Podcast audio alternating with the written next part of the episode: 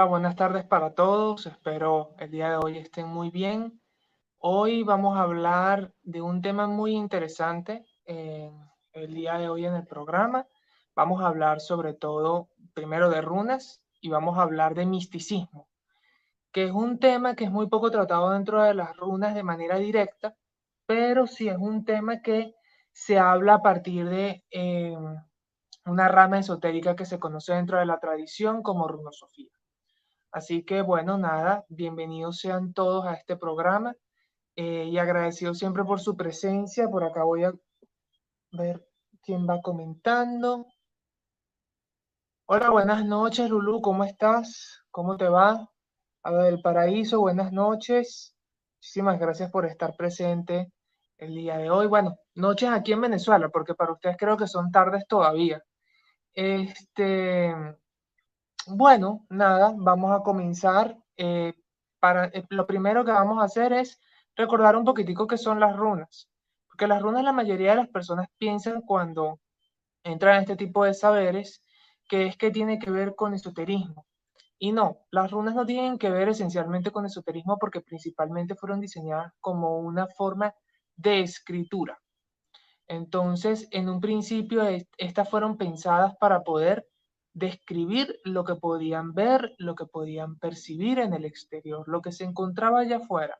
Por esa razón tenemos muchas runas que hablan de em, que hablan de árboles, que hablan de, muchísimas gracias Lulu, igualmente, eh, que hablan de árboles, que nos hablan de plantas, que nos hablan de em, situaciones sociales como por ejemplo el encuentro, también las encrucijadas, también tenemos que nos hablan de tierras, no de tierra como tierra como tal, sino de extensiones de tierra, herencias y entre otras cosas que son extremadamente importantes pues para nosotros lograr una conexión integral con nuestro entorno. De hecho, parte de lo que tiene que ver con el saber rúnico está involucrado más allá del sistema de escritura es esa poesía que se encuentra grabada en cada runa que nos, que nos permite a cada uno de nosotros pues poder conectar con este tema que está asociado más bien a lo que está a nuestro alrededor. Ellos tenían una cosmovisión bien interesante en donde involucraban, como muchas otras, a los gigantes. Eh, para ellos los gigantes eran, podían ser hostiles, pero también eran seres de alta sabiduría que también agarraban adeptos. Es decir, tú podías aprender de un gigante o de un troll, como ellos también los conocían, un ser espiritual que te daba información. Eso no era en todos los casos. Por supuesto que hay que saber cómo tratar a estas inteligencias y una particularidad con respecto a nosotros como pueblos latinoamericanos este, es que nos, las figuras de, eh, las figuras que están asociadas a los Landvetir o a los espíritus del territorio de los escandinavos se trabajan de una manera muy, muy diferente a como nosotros los trabajamos aquí en Latinoamérica. Acá, eh, por ejemplo, en el caso del espiritismo venezolano, los espíritus generalmente son muy amables. Son seres que buscan ayudarte, que como ellos mismos dicen, van agarrando luces, entonces se hace muy interesante pues hacer comunión con estas espirales. Son seres que vivieron en tierra y se fueron a otro plano trascendidos por su fama. ¿sí? Tenemos el caso que en el espiritismo venezolano se encuentra, por ejemplo, Simón Bolívar, eh, el Negro Primero, María Leonza. Tenemos ese tipo de casos. Y ellos son espiritualidades muy amables. En el caso contrario, las espiritualidades de los pueblos del norte hay que saber muy bien cómo tratarlas, porque aunque sea una espiritualidad que sea amable, puede, puede llegar a tener un interés oculto que te pueda llevar a la muerte. Eso es un poco para, para que se pongan un poco en contexto, que es un poco, un poco similar a lo que se refiere, por ejemplo, con, cuando se hablan de las leyendas de los chaneques, algo así o de seres que, están, que viven cerca de los lagos, igual que las, las ninfas, y te pueden seducir hacia llegar hasta el mar y luego te ahogan. Bueno, algo así ocurre con las espiritualidades de los, de los dioses de los seres del norte, que puedes contactar con ellos, pero tienes que saber muy bien cómo hacerlos porque en la haces mal, te mueves. En este, en, este caso, en, este tipo de espiritualidades, no, acá, acá todo esto es muy abierto, sea lo que sea que practiques, sea que practiques espiritismo, sea que practiques en Kisimalongo o sea que practiques la regla de 8 o Ifá. Entonces siempre tiende a ser más amable. En el caso de los pueblos del norte, como ya comenté, no es así. Entonces, cuando nosotros nos referimos a entender estas, esta espiritualidad a través de las runas, hola Ofelia, buenas noches, muchísimas gracias por estar.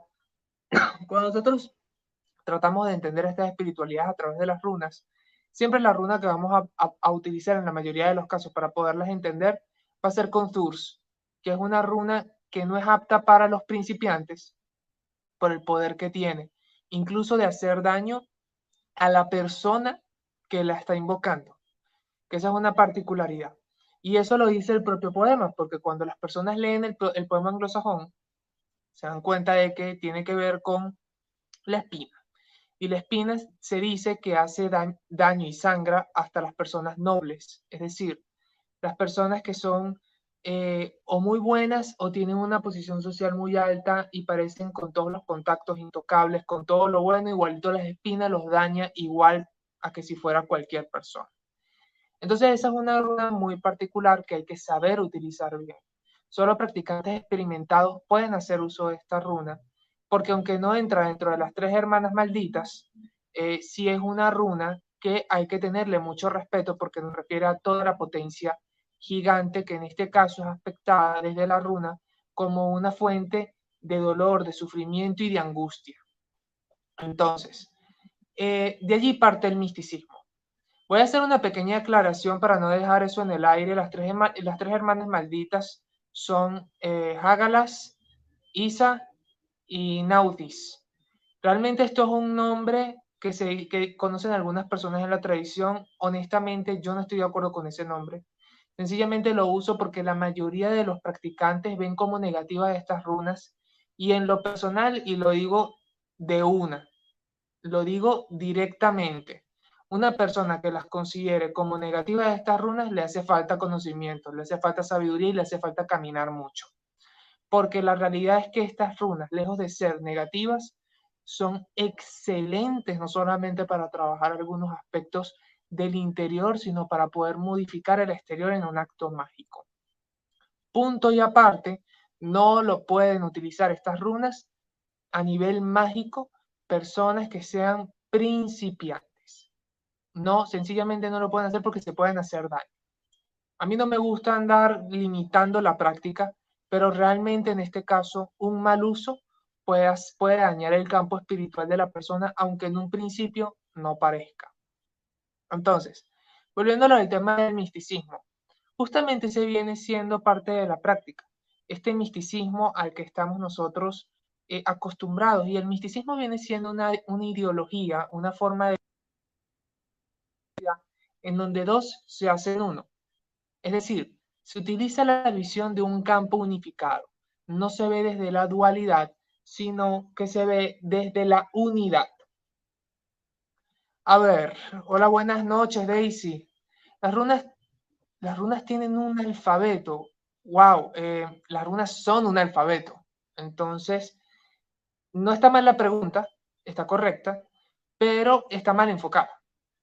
Porque las runas de por sí son un alfabeto. De hecho, ellas se llaman Futhark. Cuando tú escuchas a las runas, ellos, eh, generalmente los practicantes dicen Futhark antiguo o Elder Futhark. Ese Futhark eh, son los acrónimos de las runas Fehu, Urrus, Zurrisas, em, Ansus, Raido y Kano.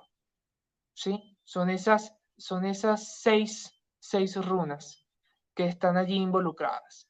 Entonces, de por sí ya ellas son un alfabeto es la construcción del alfabeto. ¿Cuál es la diferencia? Que acá voy a aprovechar y decir algo bien interesante y bien importante. Las runas no tienen un principio ni un final. Las runas, de hecho, cuando se, han conseguido en bracteatos, eh, bracteatos son como joyitas, joyitas que se, como, como una especie de chapita dorada, eh, que ahora no, no recuerdo exactamente el nombre de ese tipo de joyería, pero iban enmarcadas las runas en forma de círculo y también hay algunas piedras en donde aparecen de manera circular. Entonces, claro, cuando tú las ves de forma circular, no tienes ni idea de cuándo arranca ni cuándo termina. Entonces se dice que es un nivel y luego cuando lo terminas vuelves a arrancar otro nivel y así. Y esto nos habla de la esencia de las runas, que es que se entienden por capas. Realmente la inmensa mayoría, la inmensa mayoría de las figuras deíficas, gigantes, eh, situacionales que ofrece la mitología germánica, no se entienden en una sola visión, son más bien entendidas a través de capas y capas y capas. Y puedes volver a leer la misma historia siete veces y te das cuenta de que tiene una ramificación, un entendimiento completamente diferente del otro. Entonces puede ser que, que uno enlace al otro o que sean completamente independientes. Y esas ideas se desarrollan en tu mente. Y yo particularmente pienso que eso es por, por la manera en que están escritas las Edas, que es esta, esta forma o en prosa o, en, o, o de forma poética, ¿sí? Que podemos tener este, este, este tipo de información tan rica en datos. De hecho, justamente estaba pensando en estos días que a veces uno con dos, tres estanzas de las EDAS puede responder 15 preguntas y todas distintas, que sean independientes, porque te dan mucha información concisa. Por eso yo siempre sugiero a las personas que pues sencillamente trabajen con las EDAS antes de iniciar con algo esotérico, porque los libros esotéricos generalmente son bastante malos. Son muy poquitos los que yo siquiera me atrevería a recomendar. Entonces, espero que eso haya resuelto tu pregunta. Las runas de por sí ya son un alfabeto. Ok, entonces a nivel místico podemos decir que se busca es la unidad. Se busca es la unidad en un, en un sistema en un sistema. Más bien, no, más bien se busca el, la comprensión de la mente a través de, de las figuras rúnicas. Hay algo que a mí no me gusta hacer, que hay algunos practicantes que sí lo hacen. A mí no me gusta porque no le encuentro el sentido. Para mí no, no es la manera propia de trabajarlas. Eh, y es el, el, el, la forma de trabajarlas como arquetipo. A mí no me disgusta trabajarlas como arquetipo porque eso significa quitarle vida y yo las trabajo las runas de manera animista, es decir, ellas tienen vida propia. Eh, y la realidad es que cuando uno trabaja de manera animista y trabaja de manera mística, se te hace muchísimo más sencillo poder trabajar, poder comprender algunas situaciones de la vida, porque las runas trabajan dependiendo del que, que trabajes, o va a ser más, más marcado o menos marcado. Y son temas, por ejemplo, tan profundos como la muerte. Existen runas, por ejemplo, en el, en el anglosajón, que nos hablan de la tumba, que nos hablan de la pira funeraria. Y realmente es importante que nosotros dentro del misticismo entendamos la vida como un inicio de algo y la muerte como el final de algo.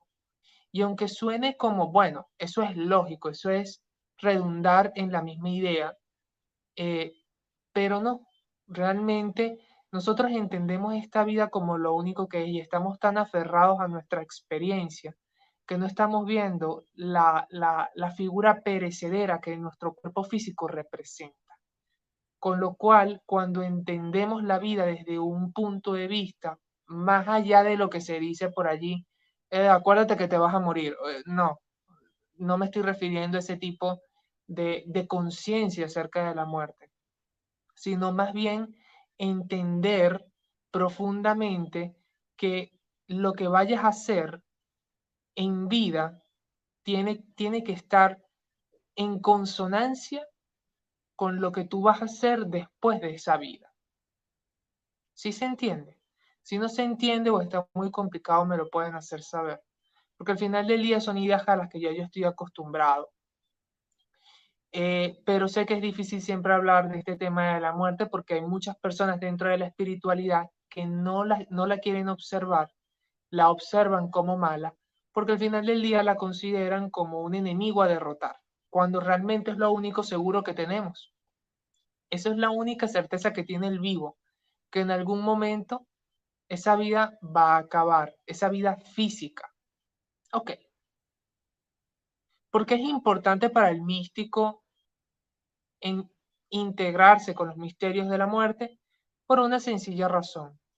Porque el místico al entender en vida lo que ocurre después, pues sencillamente trae paz y trae certeza a la experiencia que estamos viviendo, que muchas veces es cruel por la falta de memoria que nos acaece a todos. Muchas personas dan eh, crédito, es más bien a, a, trabajar una experiencia en donde, bueno, tenemos una especie de amnesia, pero todo lo escogimos antes, todo lo escogimos antes de venir a este plano. Y a mí, honestamente, respeto a aquel que, que lo crea, pero a mí, con mi derecho de poder creer algo distinto, digo que me parece que no tiene mucho sentido. Y la respuesta a eso es tan sencilla como que si yo te digo, oye, mira, ¿sabes qué? ¿Tú te acuerdas del apartamento que firmaste el otro día? Bueno, eso es tuyo, pero tú no te acuerdas que firmaste nada. Entonces, ¿cómo le puedes creer a alguien? Nosotros estamos en un estado humano de vulnerabilidad sencillamente porque con nosotros. Entonces, eso nos deja en un estado en donde tenemos que obligatoriamente buscar algo que se llama el retorno. ¿El retorno a qué? El, el retorno al origen a nuestro recuerdo. ¿Sí? Por esa razón yo siempre invito a las personas a trabajar con las runas, porque las runas son fantásticas para el establecimiento de una nostalgia espiritual. ¿A qué me refiero con esto? Espiritual significa actividad del espíritu. Y esa nostalgia quiere decir es el recuerdo de, de una manera pues más anímica, pero por algo se empieza. Y las runas promueven aquello. Las runas promueven ese estado de, eh, de nostalgia, de nostalgia, de nostalgia espiritual. ¿Por qué razón las runas funcionan de esta manera? Bueno, porque estas tienen componentes espirituales muy profundos que la mayoría de las personas, incluso aunque las estudien, no los ven tienes que estar muy sereno, tienes que estar muy metido en el asunto para poderlas ver. Y es un poco a lo que vamos. Eh, el misticismo en este caso funciona muy bien porque estamos hablando de elementos naturales que se interconectan. Es como interconectas la riqueza con, por ejemplo, el uro, que es un animal. Y no solamente para lectura, sino también en el momento de visualizar una runa, estás conectando con esa energía no solamente exterior, sino interior, para tú poder traer, en este caso con la runa feo, la riqueza a tu vida. Eh, esto en el caso, en el caso de la runa feo y eso de riqueza a tu vida es muy relativo. Va a ser riqueza a tu vida siempre y cuando tú trabajes por ello no es una varita mágica porque más de una vez ya yo he visto personas que lamentándolo mucho quieren, quieren hacer muy poco y ganar mucho, demasiado. Y al final del día, todo en esta vida también se trata, no, no diría de un sacrificio, pero sí diría que se trata de un caminar, de un andar, de un progreso, de un camino. Entonces, bueno, estoy leyendo por acá si hay alguna pregunta pendiente Vamos a ver. Ok, parece que no. Entonces, ¿para qué nos pueden servir las runas? Observarlas desde un apartado místico. Bueno, la razón es muy sencilla. Nos pueden servir a modo de que podamos expandir nuestra mentalidad. Nos pueden servir a modo de que entendamos y tengamos certeza de lo que existe en otras áreas del saber que pocos hombres con vida han podido llegar. Se trata de hacer una integración con los elementos sociales, con los elementos naturales, con los elementos, con los elementos espirituales y con los elementos acausales. Para eso se trabajan las runas de manera mística.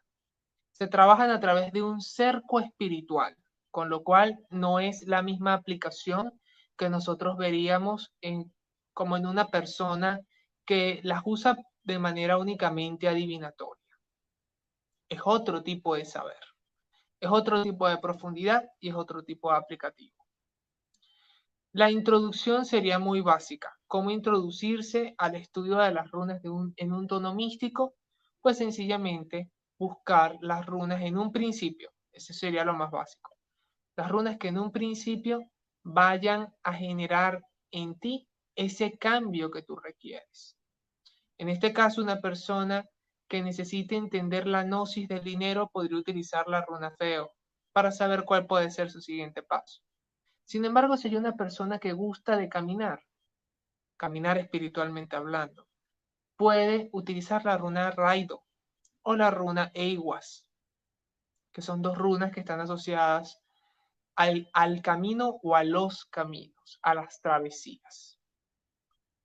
Y al árbol Tejo, pues que por supuesto es el árbol en se clavó a sí mismo para obtener la sabiduría.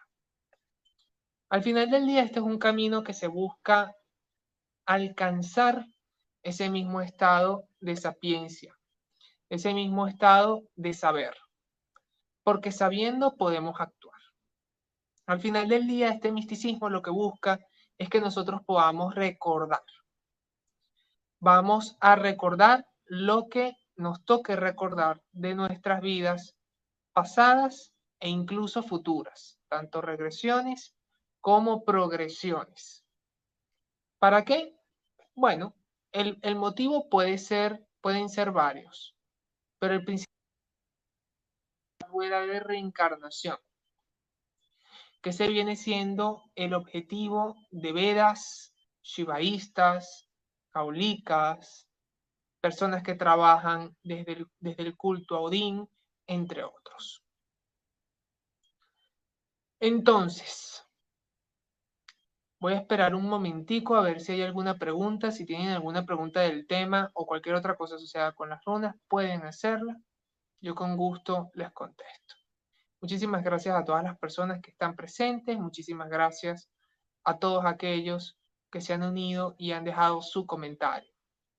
Por supuesto que quería aprovechar mientras estamos, mientras espero si hay alguna otra, alguna que otra pregunta, que es que nosotros eh, con Miguel, todo el equipo de Despierta, estamos trabajando con todo lo que tiene que ver con, con todo este tipo de tarot, tarot, oráculos, runas, también para traerles servicios a las personas que les interese, por supuesto, eh, trabajar con alguno de estos oráculos puede hacerlo ingresando a despierta a www.despierta.online.com.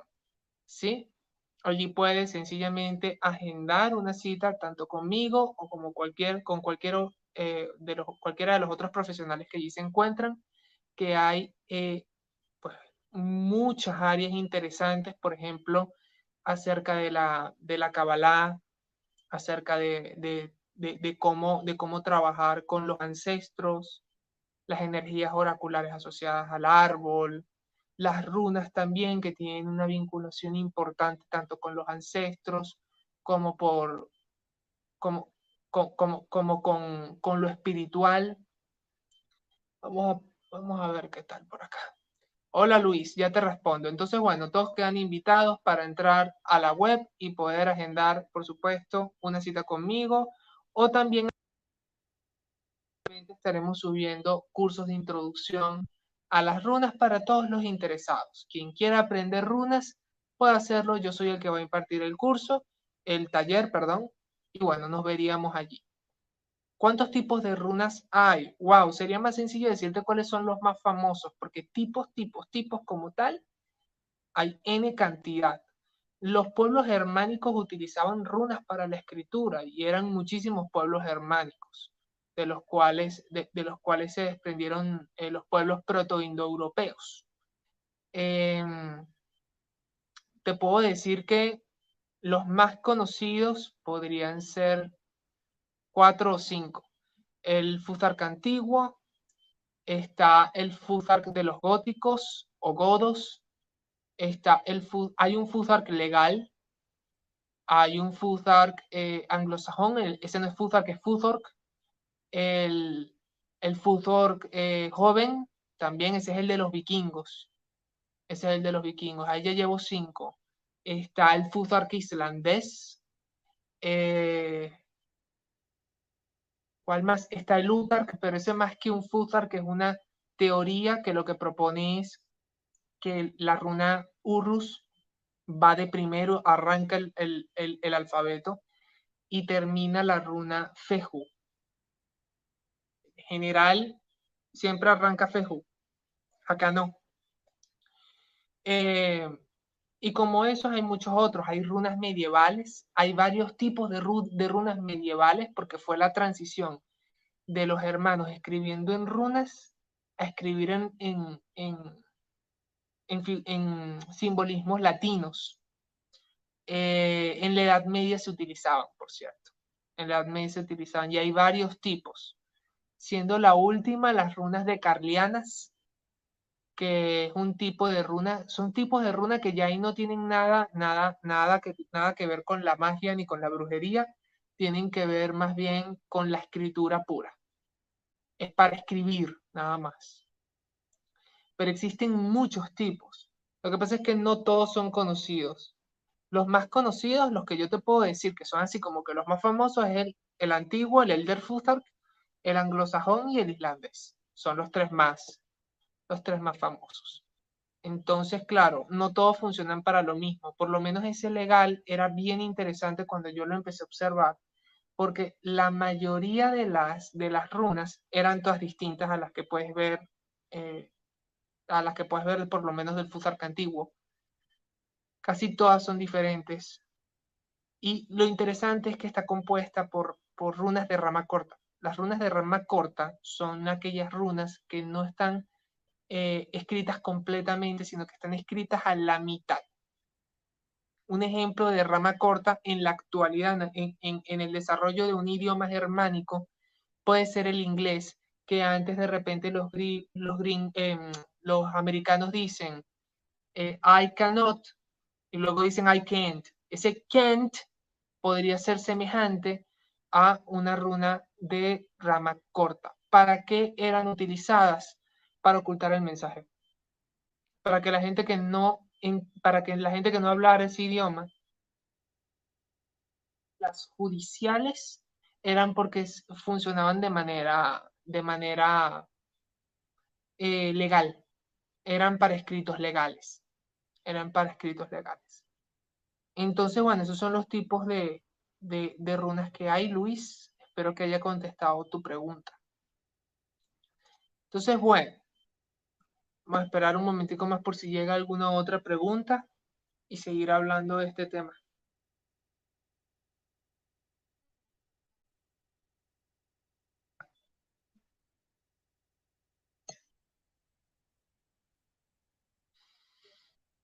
Muchas gracias a las personas que se van sumando. Ahorita seguimos con el tema. Vamos a esperar a ver si hay alguna otra pregunta.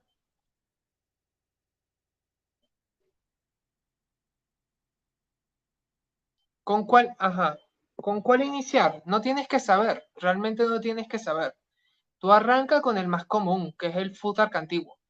Ese es con el que la mayoría arranca y empieza. Ya después te vas a ir diversificando. Por lo menos yo he conocido eh, buenos compañeros, buenos colegas, que ellos llevan de tradición 5 o 10 años y nada más se saben las 24 runas del Futark antiguo. Y por lo menos yo yo llevo en tradición como tal, yo conociendo las runas llevo bastante más y trabajándolas bastante más.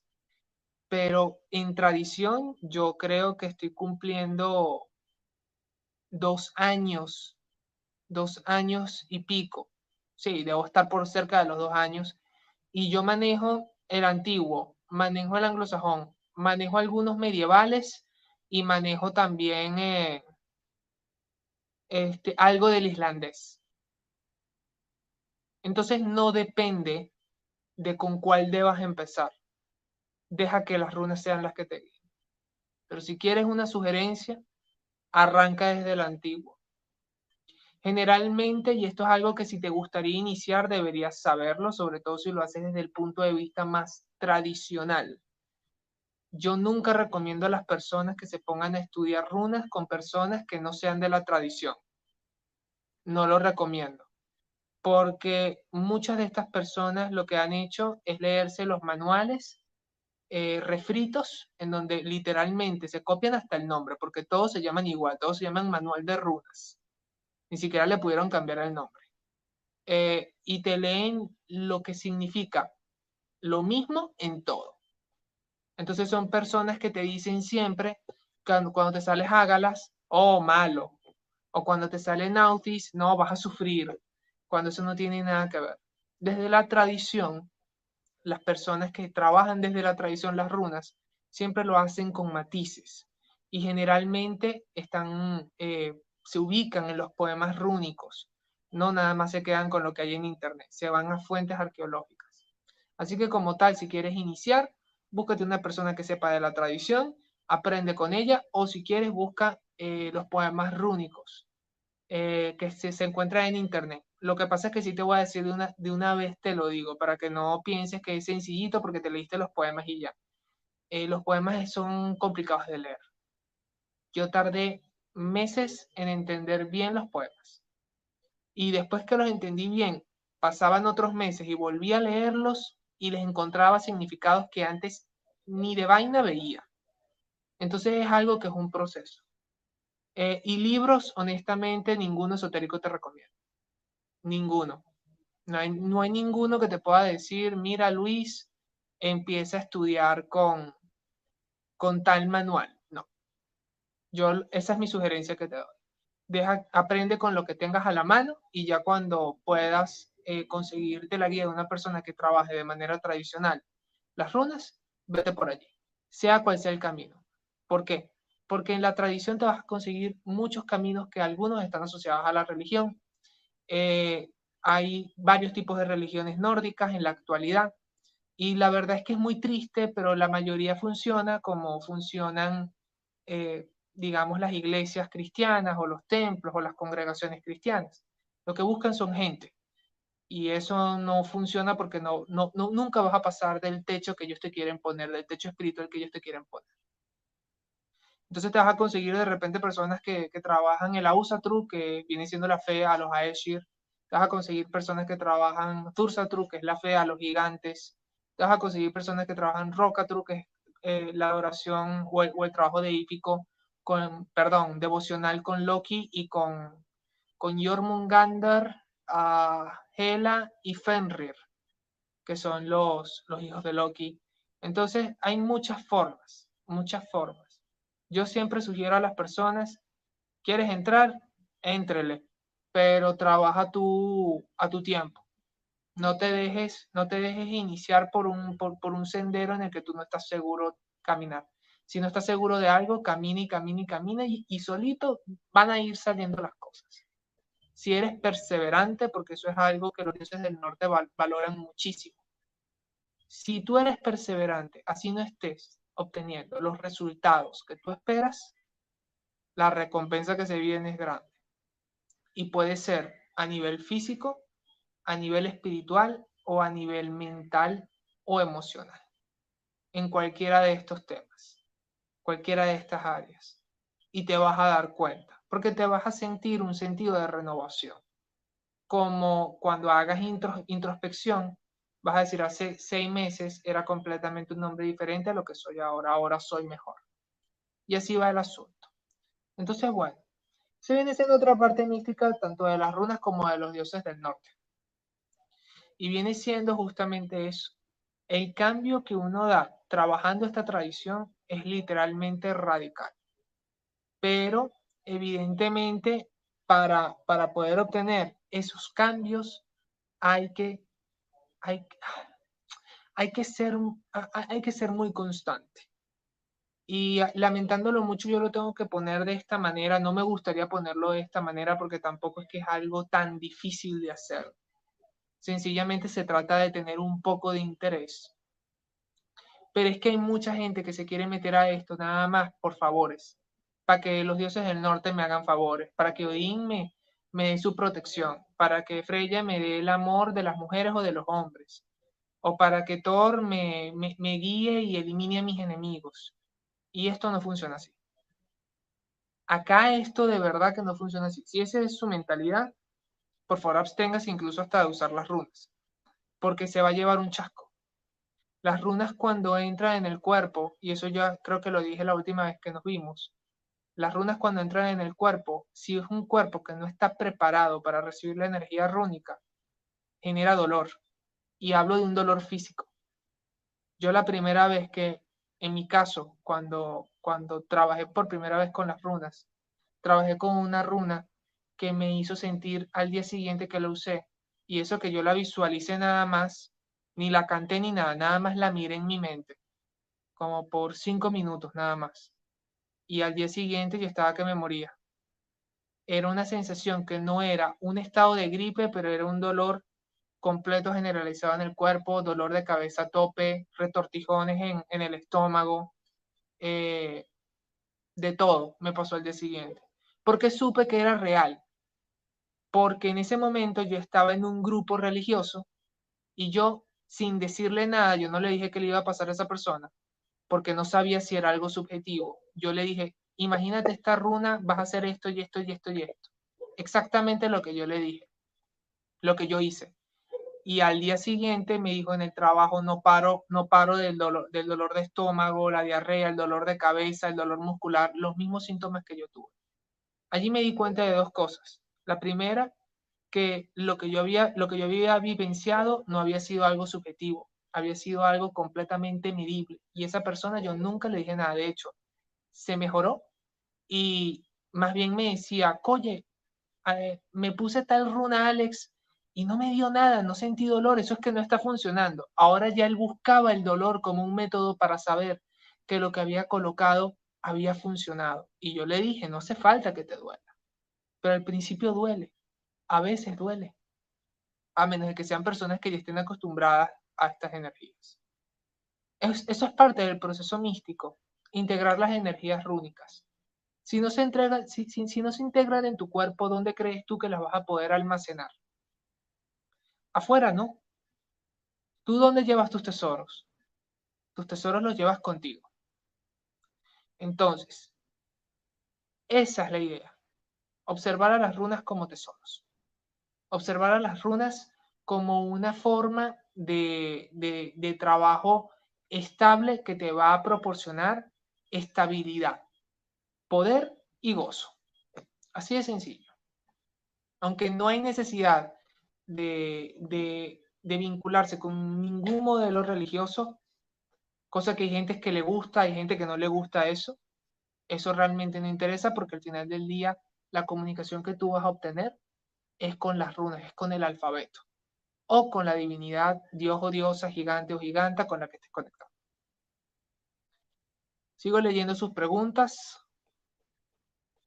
Mientras voy comentándoles eh, que para las personas que quieran una lectura pueden dirigirse a despierta.online.com y allí pues con mucho gusto pueden agendar una cita conmigo, una cita privada, en donde podemos trabajar eh, de media hora a una hora todas las preguntas que su corazón requiera la respuesta.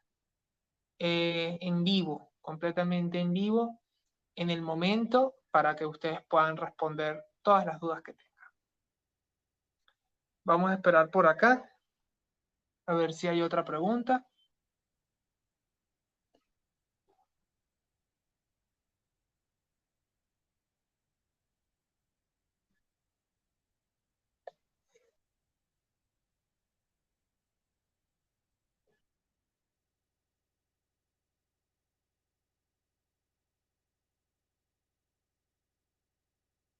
Ok, no hay ninguna pregunta, pues procedemos a seguir.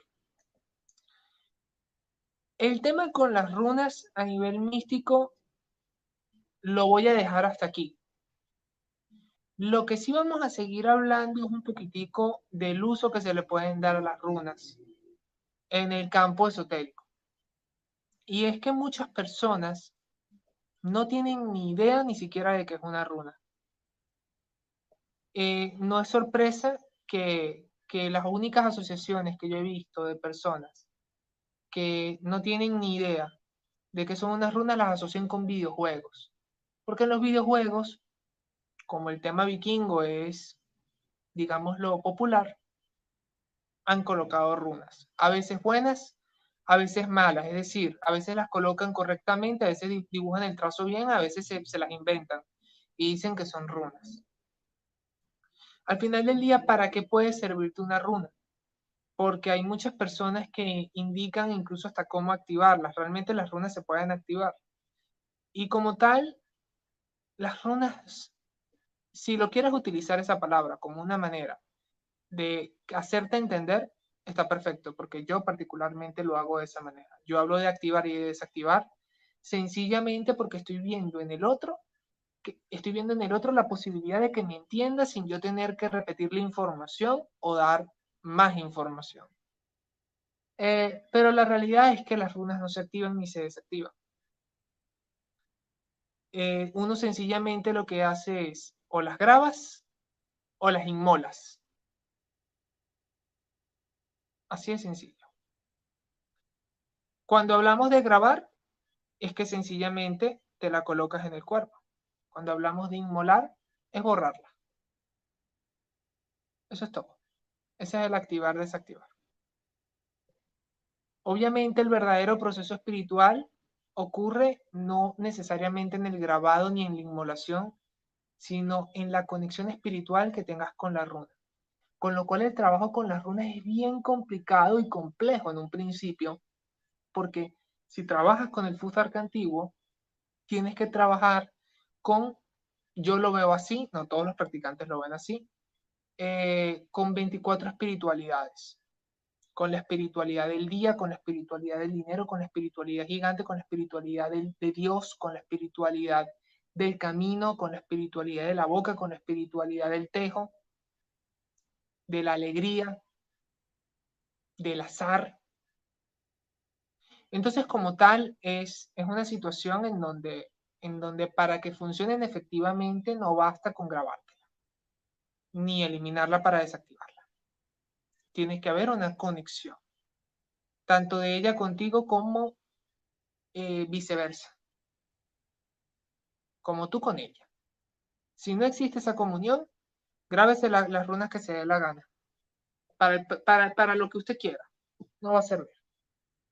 Por eso es que hay muchos practicantes que lo que dicen es, ah, la puede grabar un bitkey. Un bitkey es un, es, un mago, un mago rúnico. Y esto tiene su sentido. Y es porque el bitkey ha interiorizado las runas. Las ha interiorizado. De la misma manera, nosotros debemos hacer lo mismo si queremos empezar a trabajar con ellas correctamente para empezar a ver resultados. Una cosa es trabajar con las runas, otra cosa es ver resultados trabajando con las runas. Son dos cosas diferentes. No necesariamente implican lo mismo. Entonces, esa es la idea. Si tienen alguna pregunta por acá estoy viendo. ¿Para qué nos pueden servir las runas? Las runas nos pueden servir para lo que, para lo que tu voluntad quiera, quiera realizar. Eh, a veces es un proceso, a veces es más sencillo, a veces es más difícil, pero grabar las runas correctamente implica un proceso de dedicación que no solamente alcanzamos cuando nosotros eh, aprendemos los saberes rúnicos, sino que nos interesamos por hacer una comunión sincera, honesta con estos, estos antiguos poderes. Porque sí, las runas son poderes, son antiguos poderes. Entonces, yo en lo personal, a las personas que, que, se, que tengan la intención de, de unirse a trabajar con las runas, háganlo siempre imaginándose, imaginándose eh, esa comunión, como si estuvieras hablando con un tercero. ¿A qué te refieres con estudio? Eh, ¿Te refieres a que si hay una runa específica para estudiar? No. No hay ninguna runa específica para estudiar. Lo máximo que te podrías acercar al tema del estudio, tienes dos opciones. Si quieres una sola runa, yo te diría que la runa Ansus del Futak antiguo. Porque la runa Ansus está asociada a, la mente y está asociada a, a, los, a la boca, a los versos, a los saberes, a lo que tú conoces. Entonces, esa podría ser una, una runa que podría aplicarse al área del estudio para generar elocuencia, para generar eh, retención y para generar eh, proyección. Ahora tienes otra opción que es agarrar varias runas y hacer lo que se conoce en la tradición como un bind runar. Es decir, enlazas varias runas. Colocas Ansus, colocas Feju, colocas Pertro y demás. Yo honestamente, para, para, para estudio, no, no, ni, ni, siquiera te puedo decir un bind runner porque yo no, no, hace años no he realizado una, una, una, una bind runner de estudio. Hay algunos practicantes que sí lo hacen, que sí lo hacen. Yo particularmente no lo hago. Yo lo que, yo lo que hago sí, sí doy bind, bind runners, pero en consulta, para resolver una temática. Pero una temática que no necesariamente, porque me imagino que si lo dices por estudio es porque tienes algún examen o quieres aprobar alguna, alguna evaluación que te van a realizar. Entonces, en ese caso, si, eso tú lo ves como un problema, pues en consulta lo vemos y por supuesto se te da una bind runner para que tú puedas, eh, según lo que haya salido en la consulta, no es lo que yo diga. Porque de repente tu problema no es estudiar. De repente es que lo que estás estudiando es una ladilla, es un fastidio, no te gusta.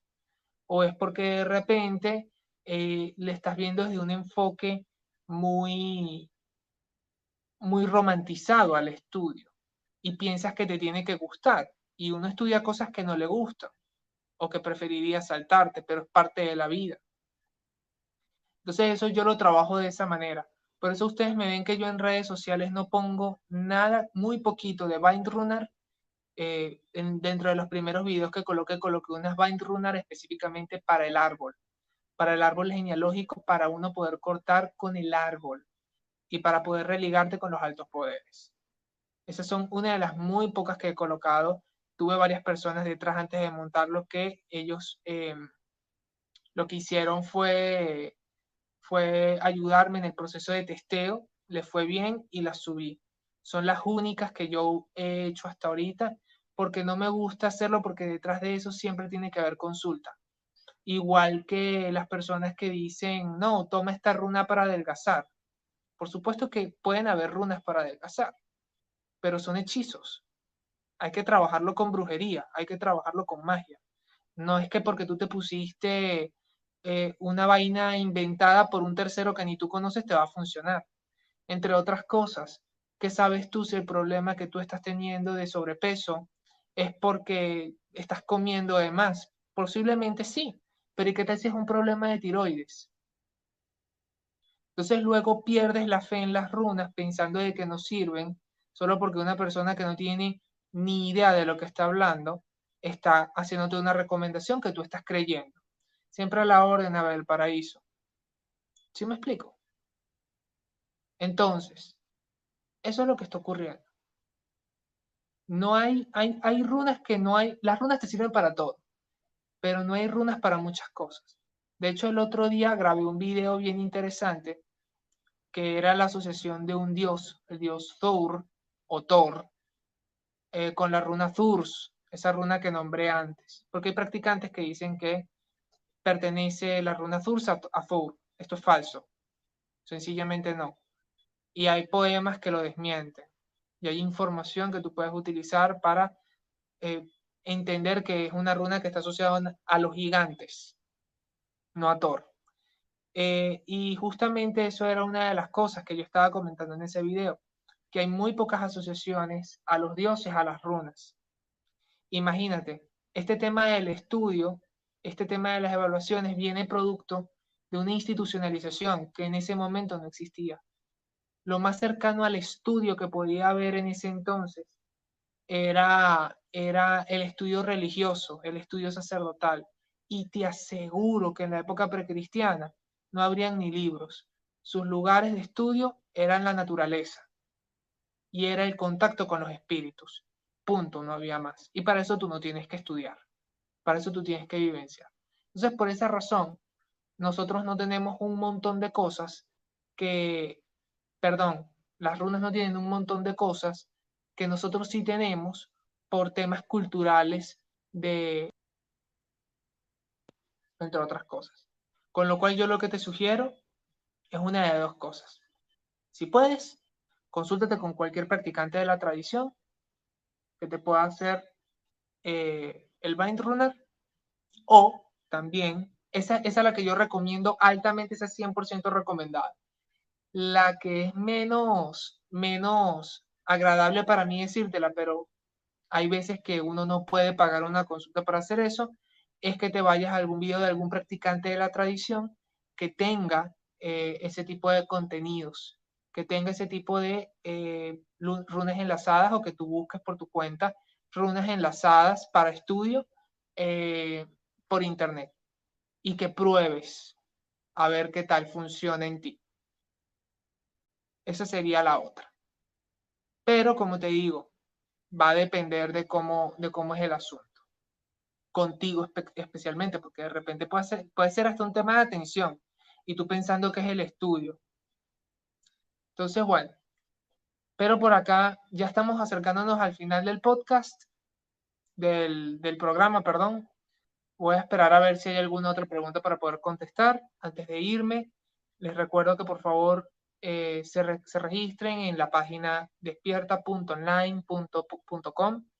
Eh, allí, tanto yo como otros increíbles practicantes de diferentes ramas del saber, algunos con runas, otros con Kabbalah, otros con los ancestros, con angiología y demás, pues están allí aportando eh, para ustedes los mejores servicios tanto de adivinación como talleres y cursos. Entonces, aprovechen esta oportunidad para poder aprender de, runas, de, ángeles, de lo que quieran aprender, de Kabbalah, de lo que sea. ¿Sí? Entonces, bueno, vamos a esperar un momento más para ver si hay alguna pregunta y vamos cerrando el tema con lo de eh, para qué sirven las runas. Sirve para todo, pero tienes que entender cómo funciona eh, el alfabeto. No entenderlo únicamente desde el punto de vista adivinatorio, que es solamente una, una parte de las muchas que tiene. Se trata de entender el oráculo de una manera más amplia y que podamos utilizar a nuestro favor. Que no solamente sea leer una runa, porque al final del día uno puede hacer uso de la runa de una manera, pero en magia te va a dar otro resultado. Y eso pasa mucho que hay personas que piensan que, ah, mira, estudié con tal practicante, ya sé leer las runas, ya puedo hacer magia rúnica. No, no puedes. No puedes porque es otra rama. Y esa, y esa rama sí es más complicada.